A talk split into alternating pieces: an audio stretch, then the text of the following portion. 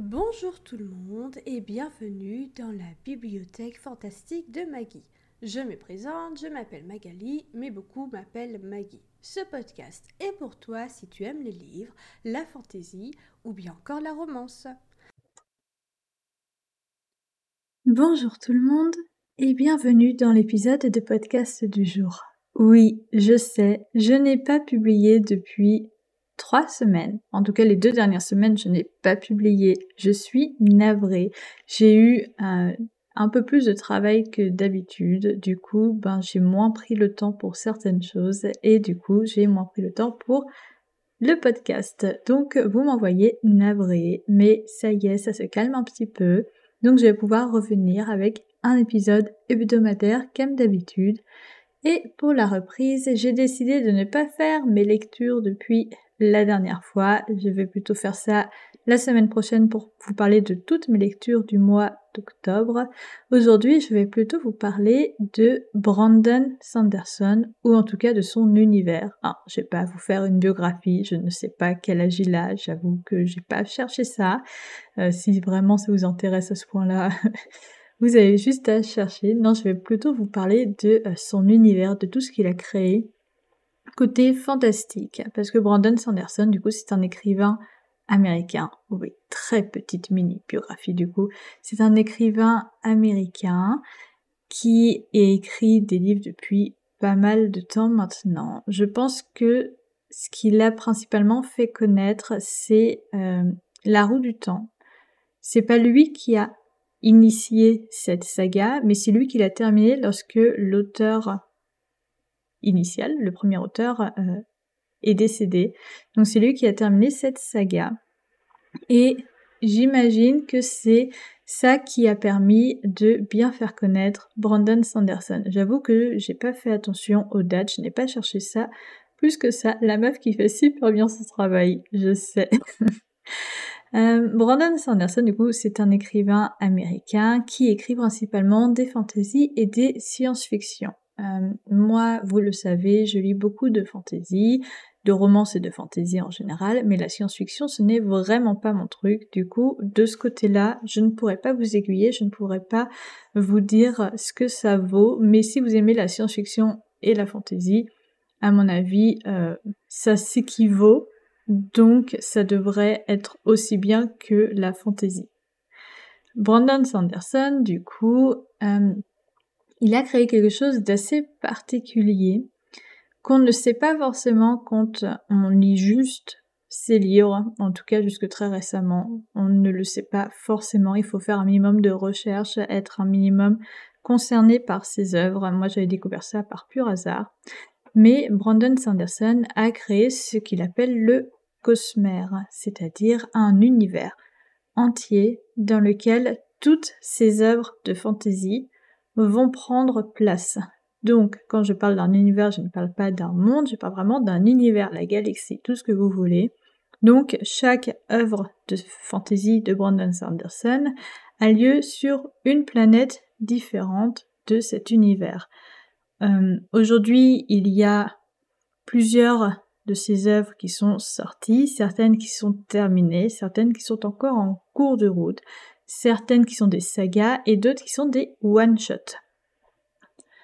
Les plus connus, euh, selon moi en tout cas, euh, c'est euh, la saga Fils des Brumes ou Mistborn en anglais. Je l'ai lu en français, je sais pas du tout ce que ça vaut en anglais, si c'est compliqué ou pas, mais à mon avis ça l'est, parce que c'est une vraie fantasy, genre Heroic Fantasy avec un monde, enfin, voilà. En fait, toutes les œuvres de Brandon Sanderson, il faut savoir que comme tout tient place dans un même univers qu'il a créé, ben chaque planète est totalement créée avec une société créée, une culture créée, une histoire avec un grand H créée, des personnages euh, d'apparence humaine, mais euh, certaines créatures un petit peu spéciales aussi créées. Chaque planète a ses propres spécificités, chaque planète a ses propres pouvoirs, parce que dans toutes ces fantaisies, il y a une, sorte de magie qui ne s'appelle pas de la magie. En bref, toutes les œuvres de Brandon Sanderson sont déjà assez compliqué en français, surtout quand on n'est pas fan de fantasy. Moi, ça va, je suis fan de fantasy depuis euh, très jeune. Moi, ça va, je suis fan de fantasy depuis très jeune et déjà comme ça, c'est pas euh, toujours évident de comprendre, d'être à fond dedans. Il faut toujours un petit temps d'adaptation. Donc en VO, euh, si on a quelques difficultés à lire de la VO de base, je ne vous conseillerais absolument pas de lire ces livres en anglais. Du coup, en français, euh, donc je disais, ces œuvres les plus connues, en tout cas je pense, c'est euh, les deux sagas en fait principales, Fils et Brumes et les archives de Rochard, ou en anglais Stormlight Archives pour les archives de Rochard. Euh, Fils des Brumes, il y a une première trilogie qui était sortie il y a pas mal de temps et euh, il a décidé d'écrire une sorte de suite. C'est pas vraiment une suite, mais c'est une histoire qui tient place dans le même monde. Euh, mais plusieurs années plus tard, je sais plus si c'est 100 ou 1000 ans plus tard. Non, c'est pas 1000 ans. C'est pas 1000 ans, parce que 1000 ans, c'est euh, le nombre 1000 est très important dans Fils des Brumes, la première trilogie, donc ça doit pas être 1000 ans, mais ça va être une centaine d'années plus tard, peut-être un petit peu plus quand même. Et du coup, ben, on voit ce même monde, mais avec des technologies en plus, etc. Parce qu'il faut savoir du coup que la majorité des œuvres du coup de Brandon Sanderson en fantasy, je vous l'ai dit, c'est des heroic fantasy, ça tient place dans des mondes un petit peu médiévaux où euh, il y a plus ou moins de technologie, mais c'est pas non plus de fou. Enfin, genre dans les mondes là, enfin dans les différentes sagas et one shot, là où il y a la meilleure technologie, on va dire, en tout cas en termes, non même en termes de tout, bah c'est la seconde saga Fils des Brumes qui n'est pas terminée. Du coup, la première c'était une trilogie, la seconde euh, je sais pas s'il y aura plus. En anglais, il y a un quatrième tome qui est sorti euh, l'année dernière, si je me souviens bien, en 2022. Il n'a pas encore été traduit. Et je ne sais pas si c'est le dernier tome ou pas. Du coup, ben c'est au moins une, saga de quatre tomes, peut-être un peu plus. Et là, ben on y trouve euh, des armes à feu. Je crois qu'il y a un, enfin euh, des trains, etc. Si je me souviens bien. Et c'est là où il y a la technologie la plus avancée dans ces différentes œuvres de euh, fantasy. C'est là qu'il y a vraiment une grosse différence. Du coup, j'imagine avec ces œuvres de fiction, enfin de science-fiction, où j'imagine que ben il y a des vaisseaux spatiaux, l'espace, etc., etc. Vraiment rien à voir. D'ailleurs, peut-être que ces œuvres de science-fiction, je ne sais pas, mais peut-être qu'elles tiennent également place dans le cosmère. J'ai pas souvenir, quand j'avais fait mes recherches, que c'est indiqué comme ça, mais on sait jamais. Bref, donc ça, ce sont ces deux grosses sagas, les archives de Rochard et Fils des Brumes. Et à côté de ça, il y a euh, deux one-shots initiaux. Elantris c'est Warbreaker. Euh, si je me souviens bien, Elantris, c'est le premier livre qu'il a écrit. Si je me souviens bien. Et euh, Warbreaker, ça c'est un livre, moi je l'ai lu cette année, mais c'est un livre qui est sorti il y a très longtemps également. Euh, c'est, on va dire, l'un de ses plus gros livres. En tout cas, en termes de one-shot, c'est le plus gros. Il est plus gros que Elantris. Il est plus grand que les saga, euh, que chaque livre de la saga Fusée Brume, mais il n'est pas plus grand que les archives de Rochard, pour le coup. Les archives de Rochard, chaque tome est un gros pavé. Euh, Warbreaker, lui, euh, je suis pas sûre qu'il tienne place dans le Cosmère. En tout cas, je vous expliquerai pourquoi.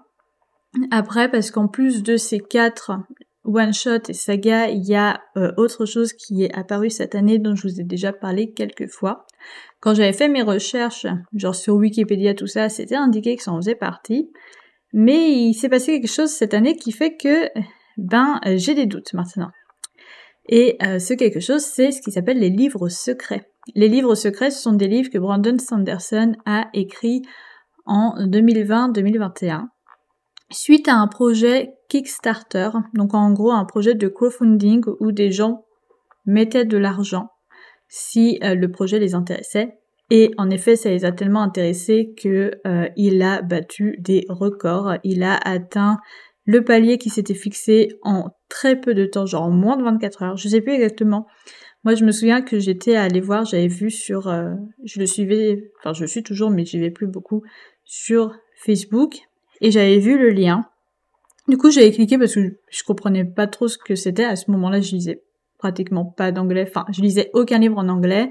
Euh, je lisais pas forcément de webtoon, donc l'anglais et moi, ça faisait peut-être pas 50 non plus, mais voilà, c'est vraiment pas mon truc. Du coup, je savais pas trop exactement ce que c'était. J'avais cliqué par hasard et ça faisait quelques heures que le post avait été fait et euh, l'objectif était déjà atteint et même dépassé. Pour vous dire à quel point c'était attendu. Du coup, les livres secrets, ce sont quatre livres qui n'ont rien à voir avec ces autres sagas. Deux qui sont en fantasy et deux qui sont en science-fiction. Les quatre sont sortis cette année. Le premier, c'est un fantasy, c'est Tess et la mer d'émeraude. Le deuxième, je vous fais tout de tête là parce que je les ai pas notés, j'ai vraiment pas du tout travaillé mon épisode en avance. Le deuxième, c'est le manuel de survie du magicien frugal, quelque chose comme ça, que je vous avais déjà fait une review parce que celui-là, je l'ai lu, et qui est une sorte de mix entre science-fiction et fantasy, c'est plus un science-fiction quand même, qui est un petit peu particulier pour le coup. Le troisième, gros coup de cœur, Yumi et le peintre de cauchemar. Je savais que ce serait un coup de cœur juste quand j'ai vu les, illustrations, mais je sais confirmer. Et le quatrième que je viens juste d'acheter récemment, il y a deux semaines peut-être, s'appelle L'ensoleillé. Et du coup, en lisant Yumi et le peintre de cauchemar, euh, j'ai vraiment eu un gros. Euh, c'est vous voyez le cerveau qui explose parce que euh, c'est enfin, c'est l'emoji là avec le cerveau qui explose et tout. Ben, j'ai, vécu ça. Parce qu'en fait, dedans, dans l'histoire, pas dans la préface, pas dans une introduction, pas dans des remerciements, non, non, dans l'histoire, ça parle du cosmère. Et ça parle des différents, euh, des différentes autres planètes, de différentes espèces d'autres planètes, ou de pouvoirs, ou de machins, ou de bidules. Ça parle un peu plus de euh, les archives de Rochard, sûrement parce que c'est euh, son histoire qui est encore en cours. Ça parle un petit peu de fusée brume parce qu'à un moment ça parle de métaux. Je vais vous expliquer un petit peu les particularités de chaque planète. En tout cas les souvenirs que j'en ai. Ça parle très vite fait de Elantris, genre vite fait à un moment si je me souviens bien. Mais ça ne parle à aucun moment de Warbreaker. C'est pour ça que j'ai un doute sur le fait que ça appartient bien euh, au Cosmère. Mais techniquement, toutes ces fantaisies appartiennent au Cosmère donc les deux livres secrets fantasy également. Voilà. Euh, les particularités un petit peu de chaque œuvre. Euh, chaque œuvre, du coup, je vous l'ai dit, se tient place un petit peu dans un monde totalement créé par Brandon Sanderson, qui est un petit peu un heroic fantasy, pas un petit peu, beaucoup un heroic fantasy, et qui a plutôt des vibes moyenâgeuses. Euh, c'est souvent un roi, euh, après, il y a des spécificités, mais voilà, c'est souvent un roi, souvent des combats à l'épée, on se balade à dos de cheval, etc. Sauf, bien sûr, la seconde saga, Fils des Brumes, qui est un petit peu plus spéciale. Mais voilà, sinon, c'est quasiment toujours ça, donc... Et les livres secrets, je pense que c'est différent. Yumi, c'était différent. Il y avait un petit peu de technologie, il y avait tout un truc, c'était... Mais là, comme je vous l'ai dit, c'est différent parce que euh, c'est un projet secret et ça n'a techniquement, même si ça appartient au Cosmere, ça n'a techniquement rien à voir avec ses autres œuvres. Euh, Tess, je ne l'ai pas encore lu, le premier, mais Yumi, c'est encore un petit peu différent aussi. Il n'y a pas de roi, il y a un petit peu de technologie, tout ça, tout ça, tout ça. Mais sinon, euh, c'est euh, saga et one-shot originaux, c'est comme ça. chaque monde a des spécificités euh, spéciales en termes de magie, de pouvoir ou autre. Elantris, euh, Elantris c'était euh, tout dans l'histoire avec un grand H au niveau des pouvoirs. Euh, il existait donc dans l'une des grandes villes, donc la ville s'appelle Elantris si je me souviens bien. Il existait des êtres dotés de euh, magie, mais ils étaient un petit peu, c'est comme s'ils étaient choisis par les dieux. Soit en fait, à partir du moment où ils étaient euh, choisis, ben c'est eux-mêmes qui devenaient des sortes de dieux. Ils avaient de la magie, ils vivaient éternellement, ça je suis plus sûre. Mais en gros, ils pouvaient pas tomber malades. Enfin, bref, c'est limite ils brillaient quand on les regardait. C'était euh, genre la toute puissance, la beauté. Ils étaient forcément beaux, etc. Et du jour au lendemain, ces personnes ont disparu. Et à la place, euh, des personnes ultra malades sont arrivées. Ça arrivait comme ça, exactement comme pour les... Euh, je sais plus comment on, les appelait, les élantriciens, les élantriens, je sais plus. C'est exactement de la même manière que ça, se passait. Du coup, toutes ces personnes qui tombaient malades petit à petit, parce que les gens en avaient peur, on les enfermait dans l'ancienne euh, ville euh, des euh, Élantriens, Élantriciens, je suis désolée, j'ai oublié. Bref, des personnes ultra bien, etc. voilà, bénies en quelque sorte. Et, en fait, dans la grande ville, ces personnes-là avaient une, une un peu plus petite ville, et du coup, ben toutes celles qui tombent malades retournaient là-dedans. Et dans cette histoire, le prince de la ville qui est juste à côté tombe malade le jour où il est censé rencontrer sa promise avec qui il a déjà échangé des lettres. Et euh, sa promise qui est venue d'un autre pays, euh, mariage arrangé, tout ça, mais en même temps, ben, euh, suite à leurs échanges épistolaires, ben, il y avait quand même quelque chose qui s'était passé entre les deux. Du coup, ben, elle, on lui dit qu'il est mort, parce qu'il faut surtout pas dire que le prince est tombé dans cette maladie. Et lui, ben, en attendant, il découvre un petit peu la vie euh, de, de, misère de, de l'autre côté. Et c'est tellement une vie de misère qu'en fait, ben, quand tu manges, tu as toujours faim et la faim ne, ne, sera, ne passe pas. Euh, tu es sale, il n'y a pas d'eau, il n'y a rien. La, ville est sale. Euh, tu, tu, dès que tu te blesses, ben, tu, tu guéris pas. Enfin, c'est comme si tu étais un cadavre, quoi. Et euh, du coup, ben, en gros, la magie, c'est une magie qui a plutôt euh, disparu dans cet univers et le but ben ça va être de faire en sorte que les gens malades ben ne meurent pas comme tous les gens précédents parce que le prince ben il a pas envie de mourir hein, normal et puis ben, c'est un prince donc il a envie de sauver son peuple parce que techniquement c'est son peuple même si ils ne sont plus considérés comme tels ils sont considérés comme ben morts tout simplement puis de toute façon ils vont mourir. Et la princesse elle ben euh, son but c'est même si elle n'a jamais été mariée, ben c'est de rester sur place parce qu'il y avait un, forcément un contrat, etc. entre son royaume à elle et le royaume euh, où euh, elle a atterri. Donc il y avait tout un truc. Donc euh, voilà. Et ben forcément il va se passer des choses et tout. C'est toutes les œuvres de Brandon Sanderson. Il y a plus ou moins de romances. Euh, donc là, la romance a une part quand même assez importante finalement entre euh, le prince et la princesse. Euh, et on est on n'est pas dans un enemies to lovers. Il n'y a jamais vraiment de enemies to lovers chez Brandon Sanderson. C'est toujours des rencontres un petit peu spéciales et tout. Mais là, on est quand même dans une relation un petit peu particulière parce que du coup, ben comme elle pense qu'il est mort le jour où elle va le rencontrer, elle ne saura pas qui il est. Mais lui, il va savoir qui elle est, donc ça va donner lieu à des situations assez particulières, assez cocasses. Donc voilà, bref, j'étais pas là pour faire le résumé à la base, j'étais là pour parler de la magie, mais finalement, j'ai fait une sorte de mini-résumé.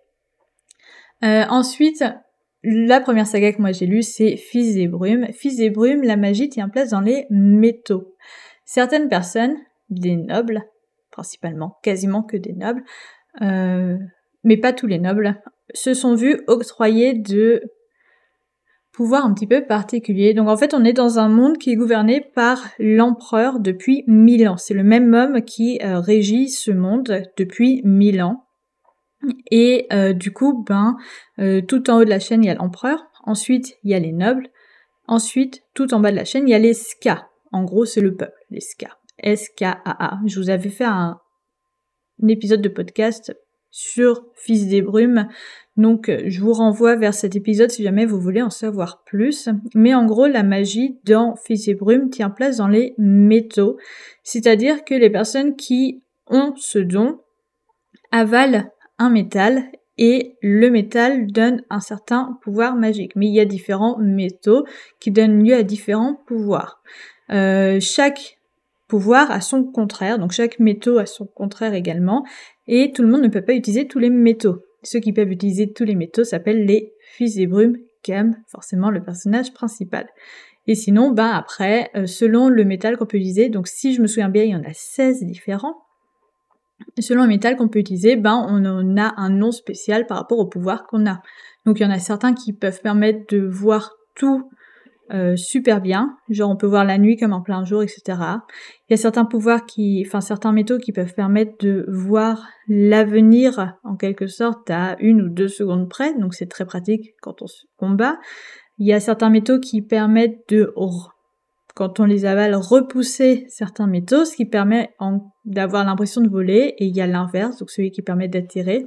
Après, ben, on utilise genre des pièces, par exemple, on repousse la pièce, et ça nous permet après nous de voler quand la pièce s'est repoussée sur le sol. Puis, ben, euh, voilà, il y a plein de pouvoirs différents selon les métaux qu'on avale. Et du coup, ben après, il va y avoir tout un truc avec l'empereur qui, ben, euh, on est presque dans une dictature, hein, pour le coup. Là, euh, les Ska, ils ont droit de rien. Si un Ska est vu avec de la magie, euh, ben, il est tué parce que les Ska n'ont pas le droit d'avoir de la magie. Vous imaginez bien que le personnage principal est à la base un Ska, hein. Et voilà, il, se passe énormément de choses. C'est la première trilogie que j'ai lue. Je dirais pas que c'est la meilleure. Euh, je dirais pas que c'est la plus simple non plus. Moi, je me souviens quand je l'avais lu, j'avais lu le tome 1 sans problème. Le tome 2, j'avais eu un petit peu du mal. Et le tome 3, j'avais abandonné. Et euh, j'avais abandonné pas parce que c'est nul, mais parce que c'est un peu lourd quand même. Euh, c'est vraiment une écriture très lourde, c'est pas du tout le, le meilleur. Sauf que derrière, ben j'ai essayé d'autres œuvres de Brandon Sanderson et c'est ça qui m'a fait comprendre que ben finalement euh, ces écrits sont vraiment genre majestueux. Donc j'avais réessayé de lire Fils des brumes plus tard. Donc moi quand j'avais lu la première fois c'était il y a 10-11 ans. Et j'ai dû réessayer de les relire. Je sais même plus si c'était avant ou après période Covid, mais c'était dans ces environs-là, quoi. 2019, 2020 peut-être. Et là, du coup, j'avais réussi à le finir et euh, j'avais bien aimé, ou peut-être avant, je sais plus. Bref. Et en deuxième, j'avais lu, je pense que c'est Elantris que j'ai lu en deuxième. Et je me souviens très bien que quand je l'ai euh, lu, je l'ai lu deux fois, et la première fois que je l'ai lu, je me souviens très bien que j'avais fini de le lire, il était genre 4 ou 5 heures du mat. Mon copain était euh, couché à côté de moi, il dormait, il était grave malade. Je m'étais occupée de lui et après j'avais pris mon livre et j'étais genre allez je lis une heure. Il devait être 22 ou 23 heures et finalement je me suis retrouvée à lire jusqu'à 4 ou 5 heures du mat. Et quand j'ai fermé, j'étais genre ah c'est déjà fini. Ah il est déjà 5 heures du mat. Donc voilà, euh, bref. Je dis vague, je dis vague. On fils et brume, la magie sont les métaux. Les archives de Rochard, c'est un petit peu comme Elantris dans le sens où la magie vient du passé, en quelque sorte. Euh, il y a une histoire avec la magie. La magie a en quelque sorte disparu, mais contrairement à Elantris, la magie n'est pas devenue son contraire, mais la magie ressurgit. Les archives de Rochard, ceux qui ont de la magie s'appellent les radieux. On a tout un truc avec ce qui s'appelle des sprens. Les sprens, c'est des sortes d'esprits qui viennent d'un autre monde, le monde des sprens. Et euh, généralement, ils sont pas du tout dotés d'intelligence. Il y a les sprens du vent qui, quand il y a le vent, et eh ben, ils se baladent au fil du vent et c'est des sortes de petits filaments euh, blancs. Il y a les sprens du feu ou de la chaleur qui, quand il y a le feu, ben pouf, ça surgit. Puis après, ben, il y a aussi les sprints par rapport à comment on se sent, donc les sprints de colère, les sprints de quand on est malade, etc., etc. Il y a énormément de trucs, c'est par rapport à tout et n'importe quoi. Et certains sprints, à un moment ou un autre, sont d'un coup dotés d'une sorte d'intelligence. Je suis navrée, je sais pas trop ce que va donner cet épisode, j'arrête pas de mettre en pause et de revenir parce qu'en fait j'attends un colis et je mini moment, je raconte ma vie, ma sonnette ne fonctionne pas, donc je dois faire à l'oreille quand j'entends un moteur et un petit peu trop souvent j'entends des moteurs. Puis en plus, ben il y a une personne qui est venue sonner entre guillemets chez moi. Donc comme j'avais entendu le moteur, j'ai vu pour me demander si c'était bon qu'elle se garde devant. Enfin bref. Euh, et puis là, ben, j'avais reçu un appel, donc je pensais que c'était le livreur, mais en fait pas du tout, c'était un, un spam. Donc euh, bref. Je reprends, je sais plus du tout, je m'étais, ah oui, je parlais des sprens, etc., des radieux. Donc dans les archives de Rochard, euh, les radieux, du coup, dans le passé, étaient des personnes qui euh, super puissantes, qui avaient de la magie, tout ça. Donc en fait, après, la magie se, dépend du spren qui est accroché au radieux. Donc dans le passé, il y avait des radieux super puissants avec la magie, tout ça, qui avaient sauvé la planète et qui avaient disparu du jour au lendemain. Donc, euh, en fait, on apprend petit à petit euh, les dégâts que ça a causé qu'ils aient disparu du jour au lendemain, les dégâts qu'ils ont causés dans le passé, même en dehors du fait qu'ils ont disparu du jour au lendemain, les dégâts qu'ils ont causés auprès des Spren à qui ils étaient rattachés, et surtout les humains lambda se sont sentis trahis parce qu'ils ont disparu du jour au lendemain. Et là, les radieux reviennent. Mais les radieux, c'est pas ils reviennent genre ceux du passé reviennent. Ce sont des humains lambda actuels qui sont euh, choisis par un spren euh, pour euh, devenir radieux, avoir la magie qui est rattachée à ce, de 1 à ce spren et de 2 à eux-mêmes leurs propres caractéristiques. Par exemple, il y en a une, Shalan, qui sait très bien dessiner. Et eh ben, sa magie va tenir compte de ça. Le sprint qui va s'accrocher à elle va tenir compte de ça. Donc ça va pas être n'importe quel sprint qui va s'accrocher à elle. Et euh, sa magie va tenir compte de ça aussi. Et du coup, ben en fait tout ça, ça, met beaucoup de temps à se mettre en place parce que à la base, la saga, à moins que ça ait changé, c'est censé être une saga de 10 tomes. Il faut savoir que chaque tome est séparé en deux livres. Et en même temps, chaque tome est séparé en cinq parties. 5, 3, 5, non, 3 parties avec des interludes. Donc ça fait 5. Entre deux parties, des sortes d'interludes. Et euh, ouais, c'est très long du coup à se mettre en place. Euh, très long à ce que tout soit dévoilé, mais en même temps il y a énormément de choses qui se passent, on ne s'ennuie pas. Actuellement, 4 tomes sont sortis, que ce soit en français ou en VO. Hein. Le cinquième tome est encore en cours d'écriture en VO. Il est quasiment fini, si je me souviens bien, la dernière fois que j'ai lu des news par rapport à ça, c'était à 80% fini. Je sais que je ne lirai pas ça en anglais, donc je devrais attendre que ça sorte en français dans hyper longtemps du coup, parce que là c'est vraiment ultra compliqué à lire en anglais, comme je vous l'ai dit tout à l'heure. Mais euh, ouais, du coup c'est un monde hyper long à se mettre en place. Euh, des personnages aussi qui est c'est assez long donc maintenant ils se connaissent tous plus ou moins à moins qu'il y en ait certains que nous-mêmes on ne connaît pas ils se connaissent techniquement, tous. Du coup, euh, est-ce que je vous conseille cette histoire? Si vous êtes patient et que vous adorez l'heroic fantasy, totalement. Je sais pas pourquoi je vous dis ça parce que je vous ai pas dit pour les autres histoires, mais c'est vraiment ma saga préférée, euh, même si elle est pas finie et que ben il y a toujours un risque d'être déçu à la fin.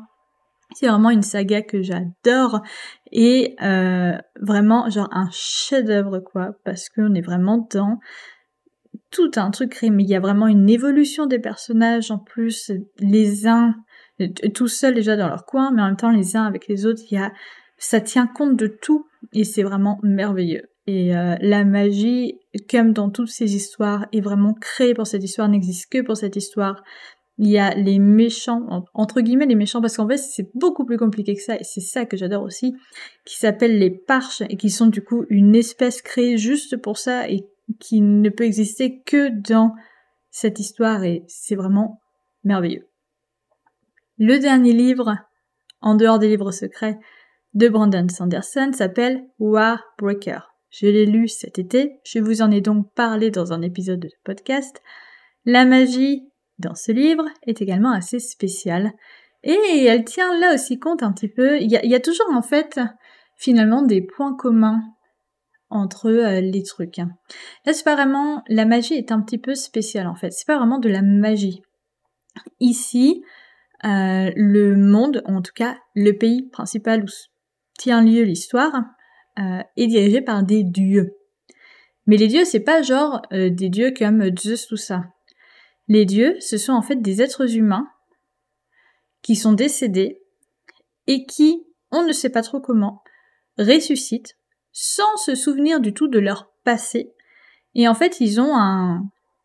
Enfin, il y a une sorte de magie, mais c'est un petit peu spécial. En fait, ils ont un but dans cette résurrection. Un but que euh, seul le eux qui est mort sait finalement. Et le E qui est de nouveau vivant ne sait pas, il ne sait plus son, il ou elle ne sait plus son vrai prénom, euh, son ancienne vie, c'est les personnes qui euh, qu'il connaissait ou qu'elle connaissait, etc., etc. Il ne se souvient absolument de rien. Et il a un but, mais il ne sait pas c'est quoi ce but. Mais il y a qu'au moment où il techniquement arrivera à ce but qu'il l'aura. Sauf que il existe plusieurs contrainte, c'est que pour continuer à être Dieu et du coup à être vivant après la mort, sachant que les dieux sont tous très beaux, très forts, très machin, ils ont techniquement pas besoin de manger, etc. Mais pour que ces dieux puissent continuer à exister, ils ont besoin de se nourrir, entre guillemets, de ce qu'on appelle les... Alors, j'essaie de me souvenir, si je me souviens bien, ça s'appelle les couleurs. Hmm, je suis pas sûre que ce soit ça. J'ai oublié c'est quoi exactement le terme. Mais en gros, c'est quelque chose que tous les êtres ont en eux. Et plus tu en as en toi, plus euh, il y a des petites choses spéciales qui se passent en toi. Et du coup, ben, les dieux, eux, sont ceux qui en ont le plus. Et dans les dieux, il y a le dieu des dieux, le dieu roi, qui du coup est l'un des personnages principaux, mais en même temps pas principaux dans le sens où il y a quatre personnages principaux, donc on est dans... C'est un narrateur externe mais point de vue interne, et on n'est jamais dans le point de vue interne de ceux du roi. Du coup, c'est l'un des personnages principaux parce qu'il est très important dans l'histoire, mais c'est pas un personnage principal principal. Donc on va dire secondaire principal. Bref. Et du coup, ben, les dieux, techniquement, sont ceux qui ont le plus de couleurs, si je me souviens bien du terme, et le dieu roi est celui qui en a le plus au monde, au monde, au monde. C'est pas monde que j'aurais dû insister, c'est plus. Bref. Et, euh, en fait, du coup, chaque personne a en elle, du coup, de la couleur, entre guillemets.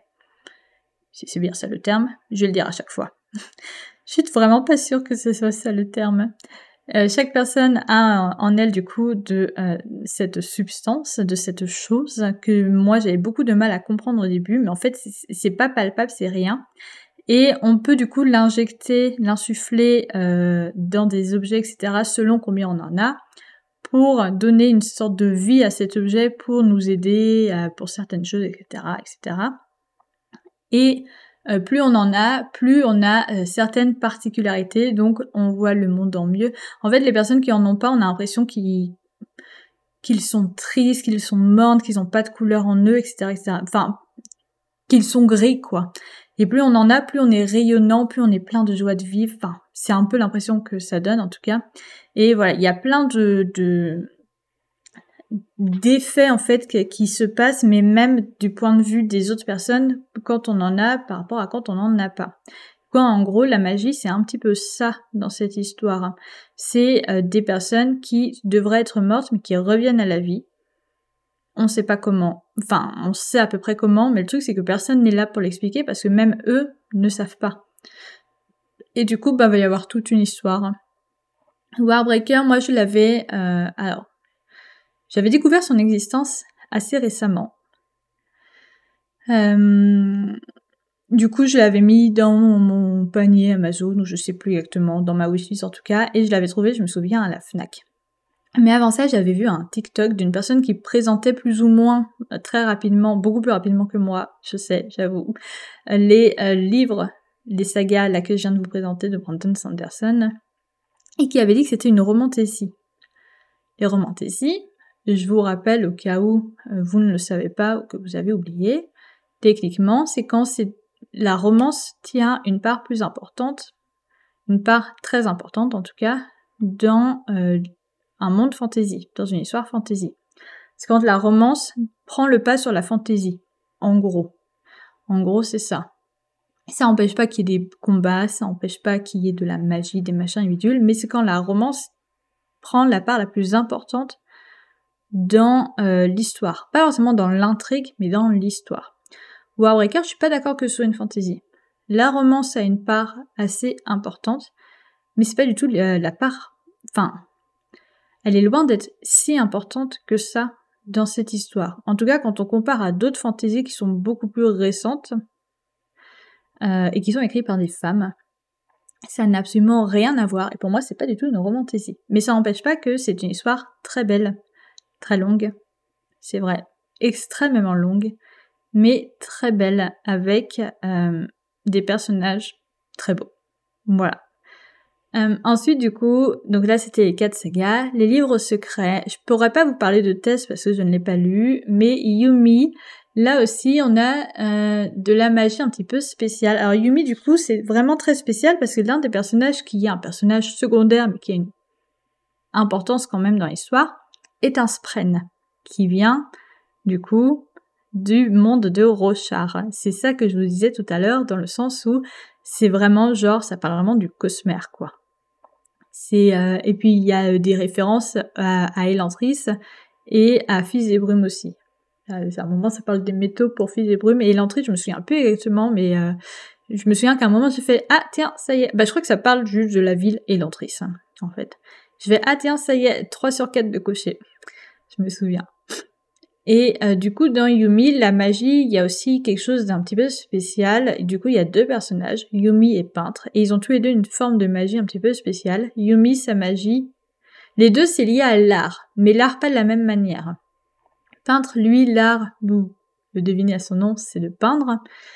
Et euh, quand il peint devant des ce qu'on appelle des cauchemars, il enferme ses cauchemars dans sa peinture. C'est le rôle des peintres de cauchemars. C'est pas le seul avec ce, métier-là. C'est juste que euh, c'est un rôle un petit peu euh, particulier, un petit peu important dans son monde. Et du coup, ben voilà, sa magie, comme plein, comme tous les autres peintres de cauchemars, c'est d'enfermer les cauchemars dans sa peinture. Yumi, elle, sa magie tient de l'art, mais totalement différent de euh, peintre. Euh, c'est l'art de l'équilibre, on va dire, c'est un art un petit peu beaucoup plus logique, euh, beaucoup moins artistique, mais en même temps c'est très artistique quand on regarde la chose, et son art c'est d'empiler des pierres. Mais c'est pas juste empiler des pierres, c'est empiler des pierres pour faire appel aux esprits. Les esprits qu'on pourrait du coup penser que ce sont des sprènes, mais c'est pas des sprènes. Mais voilà, euh, c'est ça en fait, sa magie en quelque sorte. Mais il y a beaucoup, il y a des trucs beaucoup plus compliqués que ça. Il y a aussi un petit peu de robotique, tout ça, donc il y a très légèrement de la science-fiction, mais c'est vraiment très très très léger, c'est beaucoup plus fantasy qu'autre chose. Euh, c'est une histoire très particulière d'ailleurs, Yumi est le peintre des cauchemars, parce que ça n'a absolument rien à voir en termes d'écriture de ces autres histoires. J'ai appris hier ou avant-hier, je ne sais plus, en discutant avec quelqu'un sur Instagram, que euh, Brandon Sanderson avait écrit cette histoire exprès pour sa femme qui arrivait du mal à lire ses livres, donc quelque chose de plus doux, de plus léger. Je confirme, du coup je l'ai appris après avoir lu l'histoire, c'est beaucoup plus doux, beaucoup plus léger, beaucoup plus romancé, on va dire. C'est beau, c'est poétique, c'est tout ce que vous voulez. Euh, mais c'est pas il y a un petit peu de combat, mais alors vraiment, c'est très léger, c'est pas du tout euh, héroïque, quoi. C'est, c'est beaucoup plus mental, on va dire. Je sais pas comment l'exprimer. Mais voilà, la magie a une part beaucoup moins importante, mais il y a quand même une forme de magie très spéciale qui tient lieu juste dans le résumé. Moi, à la base, Yumi euh, et le peintre de cauchemar, je pensais que c'était une sorte de Your Name par rapport au résumé. C'est pas que j'avais pas compris le résumé c'est qu'en fait le résumé cachait pas mal de parts de vérité, mais il y a un petit peu de ça du coup dedans, dans le sens où chaque jour, l'un des deux se réveille dans le corps de l'autre, entre guillemets, mais l'autre est quand même présent à côté, mais pas physiquement, comme un esprit, comme un fantôme, bref ce que vous voulez. Donc il y a pas mal de magie, mais c'est plus poétique que magique, et c'est pas de la même magie que les autres, dans le sens où il y a quelqu'un qui peut vraiment la contrôler, même si Peintre techniquement contrôle ça, mais c'est beaucoup plus compliqué que ça en vrai. Bref, j'ai l'impression que je suis partie dans tout et n'importe quoi dans cet épisode. Euh, c'est pour vous montrer à quel point j'adore Brandon Sanderson et le Cosmer. En tout cas, la plume de Brandon Sanderson, le personnage, je ne sais pas, je ne le connais pas, hein, euh, donc je ne peux pas vous dire. Mais j'adore en tout cas sa plume, son univers, vraiment tout ce qu'il crée. Et si vous ne le connaissez pas, franchement, découvrez-le. Si vous deviez le découvrir dans une œuvre, ce serait soit dans Yumi et le peintre de cauchemar, même si du coup vous rateriez beaucoup de références à ces autres livres, vous ne les comprendriez pas, même si du coup avec cet épisode vous pourriez potentiellement comprendre un petit peu, soit Elantris, qui est pas un livre hyper gros finalement, je saurais pas vous dire combien il fait de pages, mais il doit en faire 6 ou 700, quelque chose comme ça. Donc pour certains ça a l'air beaucoup, mais en vrai, contrairement à ses autres œuvres, c'est pas beaucoup, et c'est un one shot. il est beaucoup plus simple que Fils des Brumes. En vrai, Fils des Brumes, la première trilogie, c'est pas celle que je vous conseille. Elle est importante pour comprendre certains aspects de la seconde saga. Donc si vous voulez lire la seconde saga qui pour moi est bien meilleur.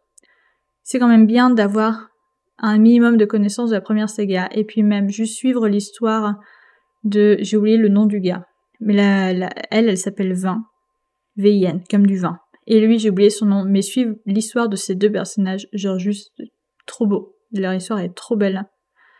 Mais euh, voilà, si je devais vous conseiller vraiment une histoire, ce serait Elantris ou Yumi le peintre de cauchemar. Après, si vous êtes des gros lecteurs, que vous avez de la patience, les archives de Rochard. C'est vraiment mon œuvre préférée, quoique Yumi maintenant a tout dépassé. Mais les archives de Rochard, c'est vraiment mon œuvre préférée dans le sens où il y a vraiment une énorme construction derrière.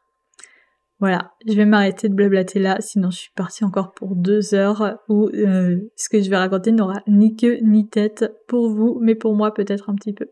J'espère que cet épisode vous aura plu. Je tiens à vous remercier. Euh, comme j'ai dit au début de cet épisode, j'ai été absente les deux dernières semaines. Donc mon dernier épisode date d'il y a trois semaines, mais ça n'empêche pas que mes épisodes de podcast continuent à être écoutés quasiment quotidiennement, que j'ai eu des nouveaux euh, abonnés sur Spotify. Je n'ai pas les comptes sur mes autres plateformes, mais même si vous êtes abonné sur, sur les autres plateformes de podcast, merci énormément. Ça me touche beaucoup, ça me fait super plaisir, ça montre que le temps que je prends à parler euh, derrière mon micro, derrière mon ordinateur, n'est pas vain. Moi, en tout cas, ça me m'amuse de faire ça. C'est pour ça que je l'ai fait à la base, même si j'avais pas d'écoute, même si j'avais zéro abonné. C'est pour ça que je l'ai fait à la base. Et c'est pour ça que je continue. Et le fait que vous écoutiez mon épisode et que vous vous abonniez, ben, merci. Merci du fond du cœur. Ça me fait extrêmement plaisir. Je vous fais des gros bisous je vous dis à la semaine prochaine pour toutes mes lectures du mois d'octobre. Et surtout, je vous dis bonne lecture.